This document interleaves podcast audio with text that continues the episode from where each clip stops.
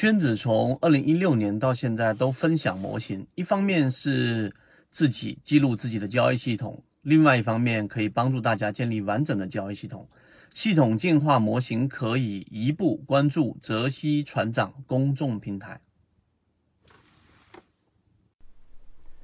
今天这个视频是一个我们价值至少认为七位数以上的圈子核心船员的定制视频，就是如何做好波段。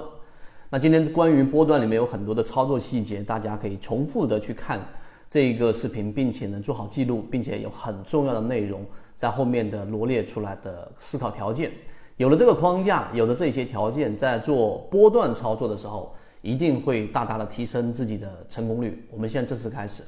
首先，我们先说一说，每个人都有自己的交易模式，有人想做中线，有人想做长线。但是呢，在交易过程当中，有一种交易模式是所有的交易者都希望能够把握的，它是介于非常激进的打板和非常非常保守的这一种低吸的长线中间的，叫做波段操作。波段操作一般都是在我们所说的大概五个交易日到七个交易日之间，也就是一个周到两个周之间的这样的一种波段操作，它可以让我们的资金利用率大大的提升，大大的滚动。那这里面就要做很多的前期准备，以及中期我们要做的这些标准，以及后期过程当中我们要做的一些防守。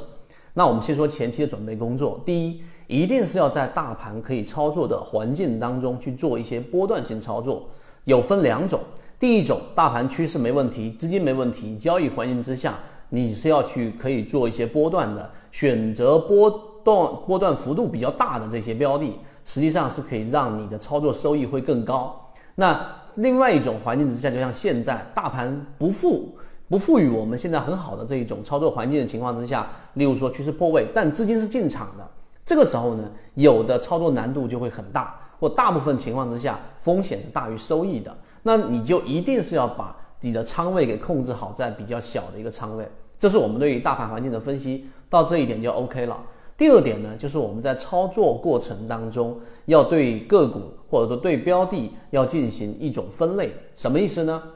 首先你得有一个基础，你得判断一个标的是不是在形成一个趋势。那趋势怎么判断呢？趋势一定是有两个不同不相交的同向中枢。才能称之为趋势，这是一个非常非常基础的概念。什么意思呢？就是很多人去做波段，拿着一个标的就去做，结果这个标的的窄幅窄幅震荡，根本就没有套利空间，这是一个很显性的问题。但是有一些问题呢，大家也没有很深刻的去了解，就是当一个标的处于下跌通道，处于下跌趋势的。或者是就是我们所说的盘整，但盘整的过程当中，它并没有我们所说的这一种活跃的股性。这种情况之下，你去做波段，你就极难拿到利润。所以第二点，一定要去学会判断一个个股的趋势。那趋势刚才我们说了，你得有基础。例如说三种不同的走势，你要学会判断趋势的基础是走势。那走势呢？啊，分为上涨、下跌和盘整。上涨呢，就是我们所说的。高点这一波的高点比前一波的高点更高，这一波的低点比前一波的低点更高，这是上涨走势。下跌呢走势呢也是相反的，高点比前面更低，低点比前面更低，这也很好判断。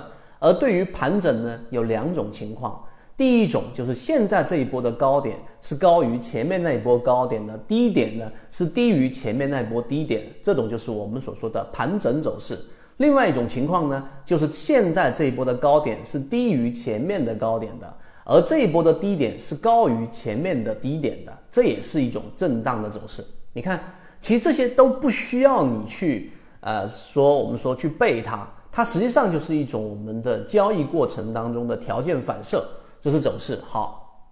走势之后你明白了中枢，明白了走这个趋势之后，好，我们选取哪一种？我们只能选取两种。第一种呢，就是我们说很显性，你想提高你的成功率，并且你正是刚刚开始想做波段的，一定是选择已经形成趋势了，也就是说至少有两个以上的这种同向中枢，并且中枢与中枢在同级别当中没有交集，如果有交集就是扩张了。那我们就说这种情况，好，形成趋势之后，下一步的准备就是我们要设立好我们的条件了，做波段。他一定是要让自己的成功率放在最高的位置，宁可我牺牲一部分利润，宁可我没有把握到它拉升的那个阶段，但我也不要把自己置身于我们所说的这一种巨大的风险当中。怎么样做到这一点？如果讲到上述，那都是理论。现在我们回到实战当中，实战像我们近期在讲的金鱼包、弗莱特还在不断的进行波段，以及我们说的这一个。呃，我们鱼池当中的一个清源股份，现在我们还有核心传音在问，今天又出现了第三个涨停板，这种波段性比较长的这一种强势标的，首先我们用模型过滤过了，时间关系在这里我不赘述，我们有完整视频和航线。那当我找到一个趋势以及上行的标的之后，剩下的就是下一个问题，就是买点。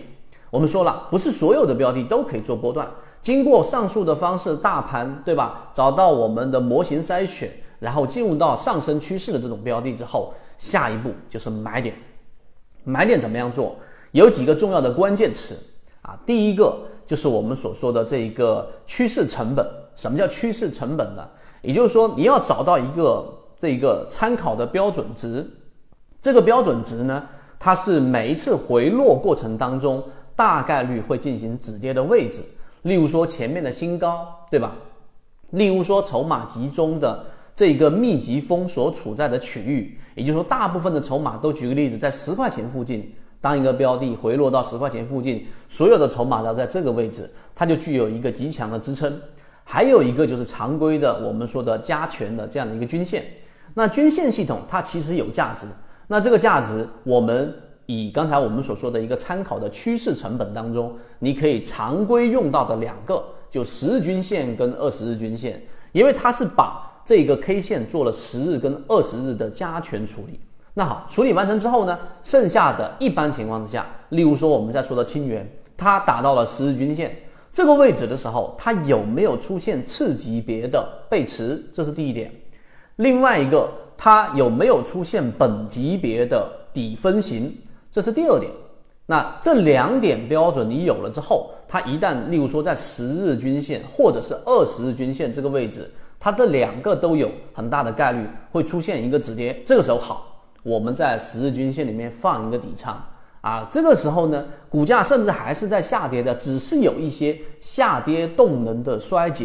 这种情况之下呢，确定性不是最高的，你可以放一层，可能放两层左右的仓位，它有可能会达到二十日均线，但是它下方的空间已经有限了，因为我们做过排雷，因为它有护城河，这里面我就不去赘述。那么打到二十日均线的情况之下呢，你再做一些补仓，基本上你的成本就不会太高。另外一种呢，就是要结合到我们开源给大家的超跌突破这个信号。如果它的十日均线价格啊，或者是二十日均线价格的趋势成本的这个价格，跟我们给大家开源的超跌突破的次下趋势是重叠的，或者是相差不多的这种情况之下，但凡出现上述两种条件，刚才我们说次级别上的背驰。本级别上的底分型，那么你就可以，因为三种因素重叠在一起的时候，成功率就已经很高了。那么你就可以把底仓放进去，在大盘可以操作的区域。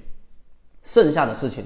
就是我们所说的，呃，看它后面的这一波反弹趋势中完美。那么我们在后面的视频当中再给大家去讲，怎么样去把握持股，以及怎么样去把握这个卖点。其中也包含着很多很实战性很强的我们圈子在给大家开源的交易模块，